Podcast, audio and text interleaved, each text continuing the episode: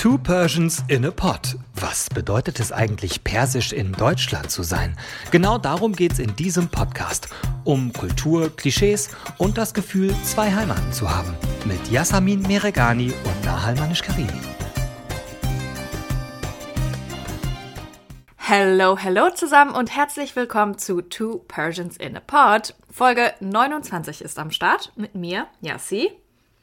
Und natürlich auch mit mir. Hallo, ich bin Nahal. Schön, dass ihr wieder dabei seid und noch schöner fast. Wir haben mal wieder Besuch in unserem Podcast. Äh, Shushan Delal ist bei uns, kurz Delal. Delal hat türkisch-kurdische Wurzeln, ist in Duisburg aufgewachsen und wir beide kennen uns übers Mentorenprogramm Neue Deutsche MedienmacherInnen. Ähm, das habe ich euch äh, vor ein paar Folgen, glaube ich, schon mal erzählt oder ans Herz gelegt, mhm. dieses Projekt. Und Nahal hat Delal auch letztens kennengelernt, weil sie bei uns bei RTL zu Besuch war. Und dann hatten wir beide die Idee, sie einzuladen. Ja, mega gut. Ich freue mich, dass es klappt. Also herzlich willkommen, liebe Delal. Dankeschön. Ich freue mich, hier sein zu können. Ähm, Delal, bevor wir jetzt so richtig in diese tiefen journalistischen Fragen eingehen, ähm, erzähl doch mal ein bisschen was über dich erstmal. Wir wollen dich ja hier kennenlernen. Du bist ja quasi ähm, eine Kollegin von uns, aber halt nicht bei RTL, äh, sondern in einem ganz anderen Bereich. Was machst du denn genau? Ich bin die Shushan Delal, ich bin 21 Jahre alt, Studentin und nebenbei arbeite ich beim Bayerischen Rundfunk für Puls, dem jungen Netzwerk des Bayerischen Rundfunks. Und ähm, dort arbeite ich unter anderem für ein Empowering TikTok-Format, das nennt sich Auf Null. Und für das Nachrichtenformat des Bayerischen Rundfunks BR24 im Community Management. Und ab und zu war ich als Gasthost für die Puls-Reportage dort. Schön. Und wie lange machst du das schon? Ich mache das Ganze seit September 2021, denn ich bin durch ein sogenanntes Trainee-Programm, nämlich das Puls-Talente-Programm, reingerutscht. Cool. Sehr, sehr cool. Delal, ich kenne dich ja jetzt über dieses äh, also Programm, wovon ich eben erzählt habe, Neue Deutsche MedienmacherInnen. Ähm, das ist ja für alle, die es noch nicht gehört haben, ein Mentorinnenprogramm für Menschen im Journalismus mit äh, internationalen Wurzeln. Und ähm, du hast damals, wenn ich das so erzählen bzw. droppen darf, in deiner Bewerbung irgendwie ganz klar geschrieben, so, ja, ich bin in Duisburg aufgewachsen, aber meine Wurzeln, meine Heimat liegt 3000 Kilometer entfernt von äh, Deutschland. Ähm, und das ist auch die Heimat deines Herzens. Und du hast äh, aus explizit geschrieben, du bist Kur Kurdin aus dem türkischen Bereich. Was können wir uns alle ähm, darunter vorstellen? Was bedeutet das genau für dich? Ja, also das bedeutet vieles. Ich meine, ich bin hier geboren und aufgewachsen. Deutschland ist auch Teil meiner Heimat. Ich meine, wer sagt dann, dass man nur eine Heimat haben kann? Also ich finde, Deutschland ist meine Heimat und eben Kurdistan, das hört sich so komisch an, aber ja, Kurdistan ist auch Teil meiner Heimat. Und ähm, dort liegen halt einfach meine Wurzeln, also da, wo ich in Anführungszeichen eigentlich herkomme. Und die kann ich und will ich auch nicht vergessen, weil die formen mich auch zu der Delal, zu, die ich heute bin. Denn meine Mutter hat auch schon immer gesagt, bei uns ist einfach anders. Und ich habe es damals nicht so sehr gecheckt, aber im Laufe des Aufwachsens habe ich gecheckt, hey, bei mir läuft wirklich alles anders. Also während andere halt ähm, einfach Papierkram, also während andere sich nicht mit Papierkrams oder sonstiges beschäftigen müssen, muss zum Beispiel müssten wir Kind, also was heißt das?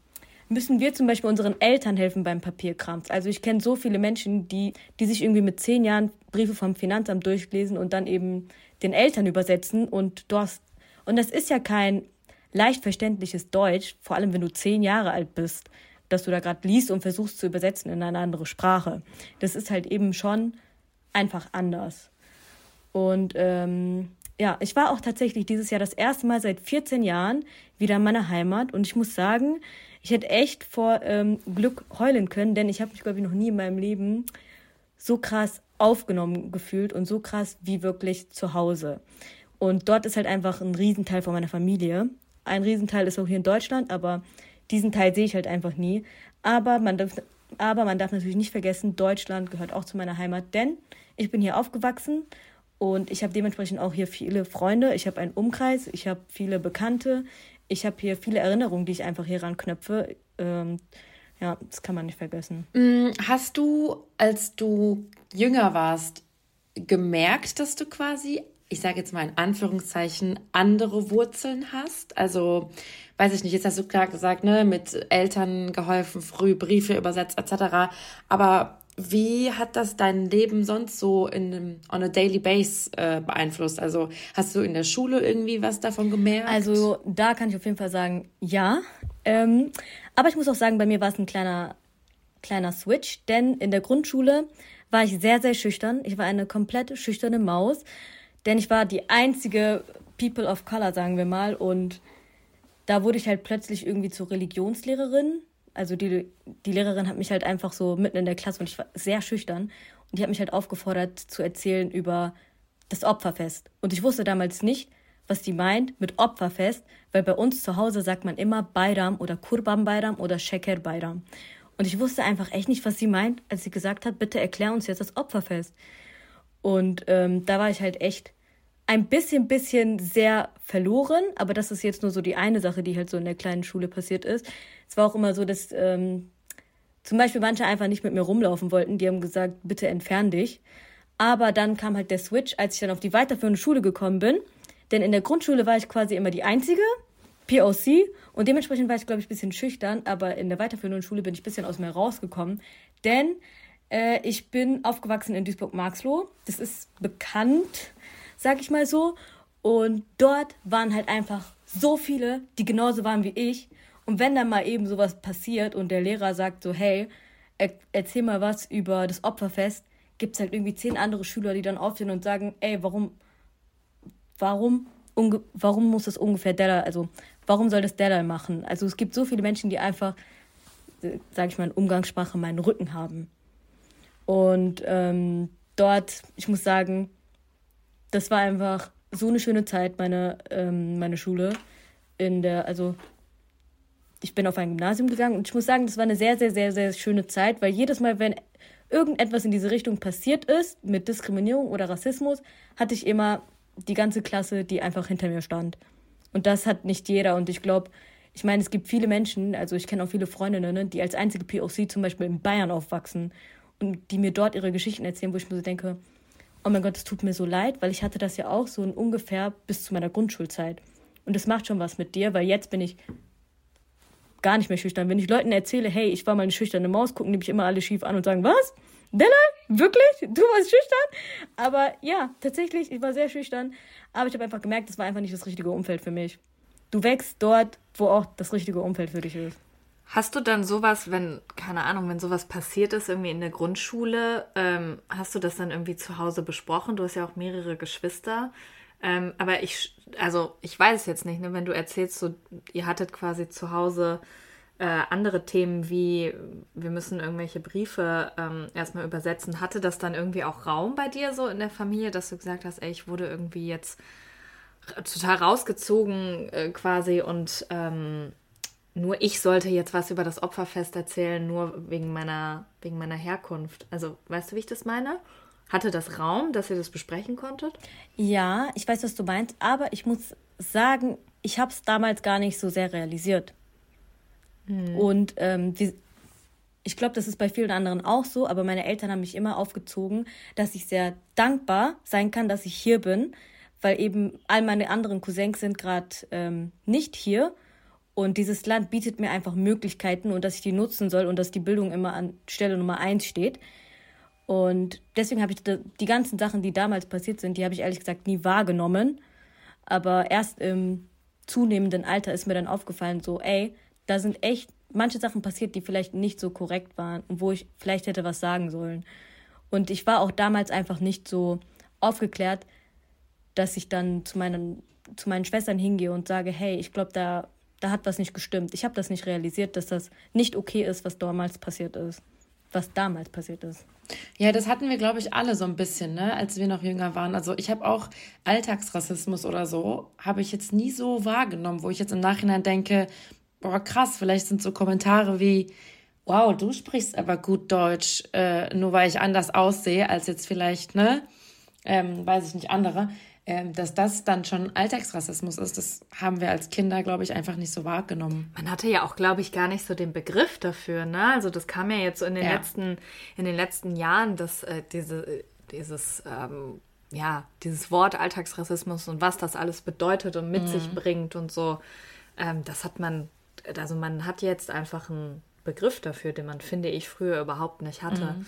Ähm, aber Della, du hast ja gerade auch schon, ähm, schon ein bisschen von, von deiner Herkunft bzw. deiner ja, zweiten Heimat äh, erzählt und du willst ja auch ähm, als Journalistin auf äh, die Situation der KurdInnen weltweit aufmerksam machen.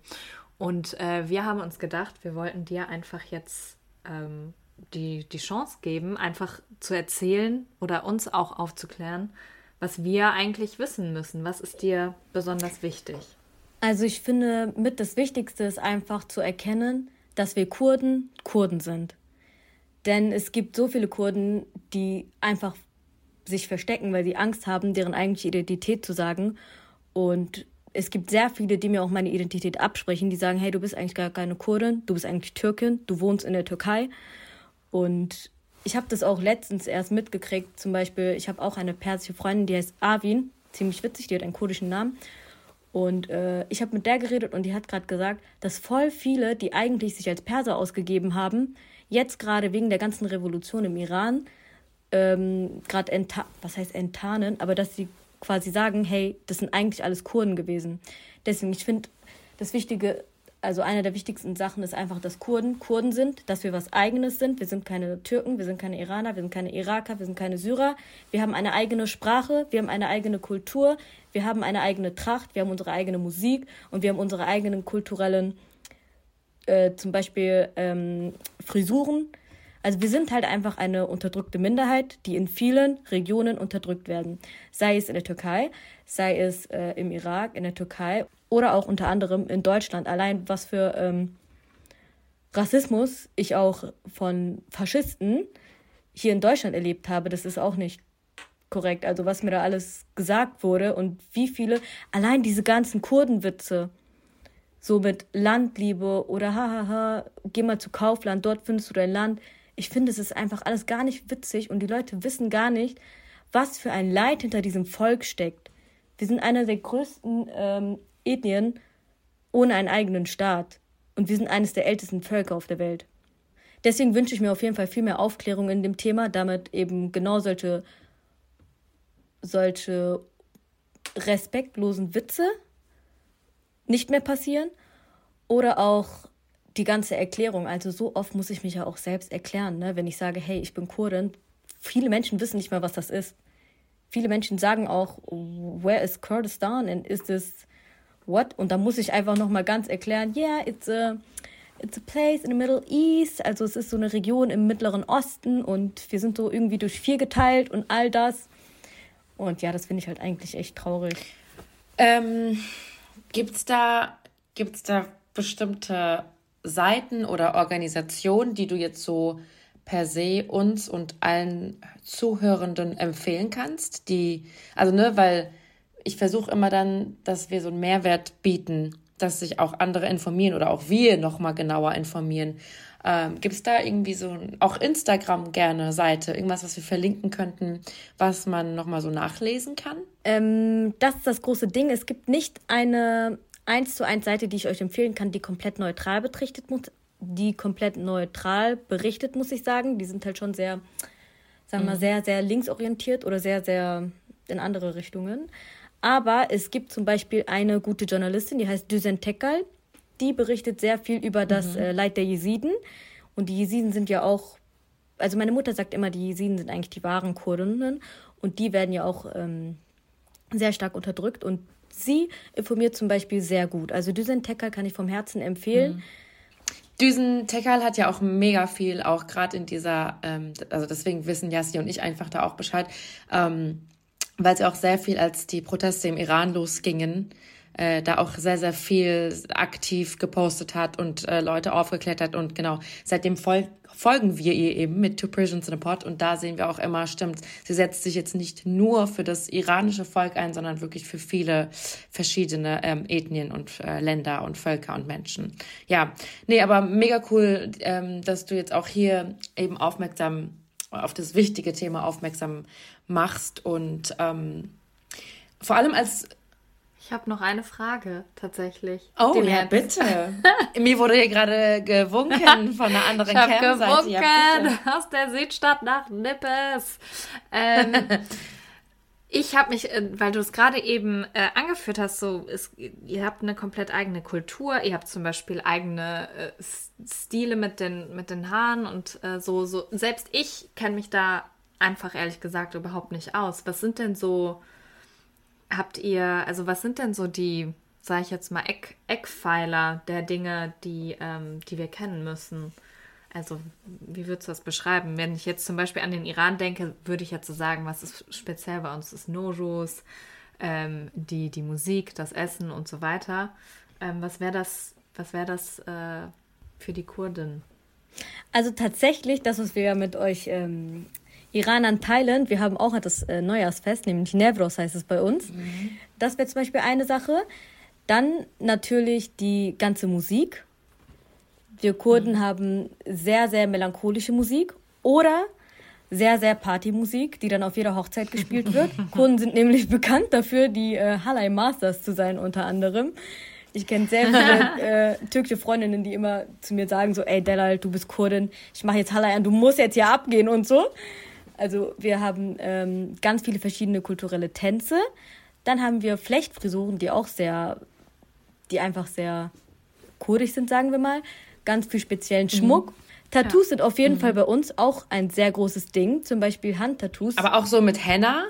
Ähm, auch mit Henna, aber wir haben das eher, glaube ich, mit etwas anderem gemacht. Also das waren so richtige Tattoos, die auch permanent bleiben. Henna, ah, Henna geht ja immer nach okay. einer Zeit weg. Hattest du vielleicht zufällig so eine Flechtfrisur oder sowas? Hast du vielleicht ein Foto, was du uns geben kannst, was wir posten können? Weil sowas will ich ja immer sehr gerne sehen. Ja. Ne? Das finde ich super interessant. Ich auch. Ähm, von den Flechtfrisuren tatsächlich nicht, aber äh, ich habe ein Foto von mir in kurdischer Tracht. Das könnte ich euch cool. geben. Aber damals habe ich noch ein paar Kilos mehr gewogen. Zu meiner Verteidigung. Das ist kein Problem für ja. unsere Community. Aber ja, das kann ich auf jeden Fall zeigen. Und warte, gab es dann noch etwas? Nee, ich glaube, jetzt gerade fällt mir das nicht alles, ein. Was wir, alles, was glaub, wir noch herausfinden, ja, schmeißen wir euch ins Feed bzw. in die Story, damit wir ja. uns das alle mal angucken können. Ähm, ja, aber was ich gerade sagen wollte, bevor mir wild zugewunken wurde von Frau Jasmine, ähm, Delal als Journalistin, hast du erzählt, ähm, arbeitest du ja auch einfach vermehrt in den äh, öffentlich-rechtlichen Programmen. Also Jasmin und ich arbeiten ja für einen Privatsender und du bist eben ah, bei warte. den Öffn Ich habe eine Sache vergessen. Oh mein Gott. Ich habe ja. Äh, ich hier, richtig ein Teil von kurdischer Kultur sind natürlich auch ähm, kurdische Slogans und die kurdischen Sprüche.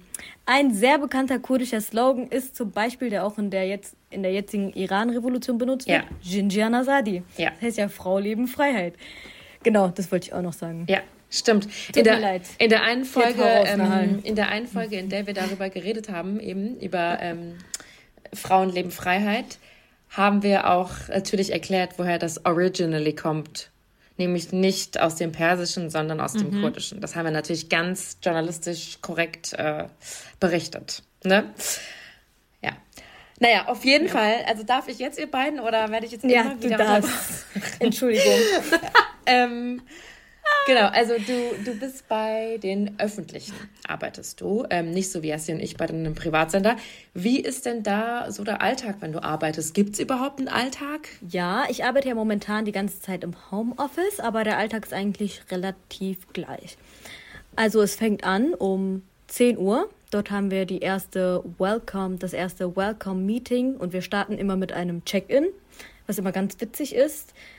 Und das mhm. kann zum Beispiel sein mit also die Check-in-Frage kann immer sein, wenn du ein Getränk wärst, welches Getränk wärst du? Oder eine, eine Check-in-Frage, die ich eingebracht habe, weil ich glaube, da ähm, ist zum Beispiel, welche Kardashian bist du heute? Das finde ich halt auch immer oh. ganz witzig. Oh. Und ja, dann, ja. nachdem wir uns alle sehr herzlich begrüßt haben, spricht dann meistens die Produktleitung und sagt halt, was gerade ansteht. Und meistens, ich bin ja Host bei dem Format, also Moderatorin, also ich rede jetzt beim, beim Alltag von auf Null. Mhm. Äh, meistens haben die dann schon ein paar Skripte für mich ready, die ich dann einfach direkt aufnehmen soll. Aber meistens mhm. kann es dann auch nicht der Fall sein und dann überlegen wir uns halt neu ein Thema aus, was gerade so Trend ist in der Woche.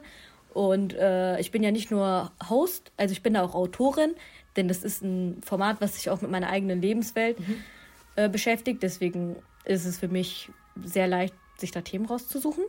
Und dann macht, mhm. dann gibt der Produkt, die Produktleitung eigentlich jedem eine Aufgabe auf. Jemand soll ein Skript schreiben und meine Aufgabe ist dann immer entweder Skript schreiben oder ich mache mich direkt an die Arbeit und filme. Und wenn ich von zu Hause aus arbeite, dann sieht es so aus, dass ich erstmal mein ganzes Greenscreen-Studio aufbaue und dann immer gucke, dass es die richtige Perspektive ist. Ich habe auch ein ganzes Ringlicht mit Stativ. Und dann. Wow, das heißt, du machst alles wirklich alleine. Du nimmst dich alleine auf. Ja, ich mache wirklich alles alleine weil ähm, da hat natürlich, mein Arbeitsplatz hat da sehr viel Verständnis für. Das ist der Bayerische Rundfunk in München und ich sitze gerade in NLP, denn ich bin ja noch Studentin und ich will mein Studium durchziehen. Deswegen sind die da sehr verständnisvoll, was ich auch sehr schätze.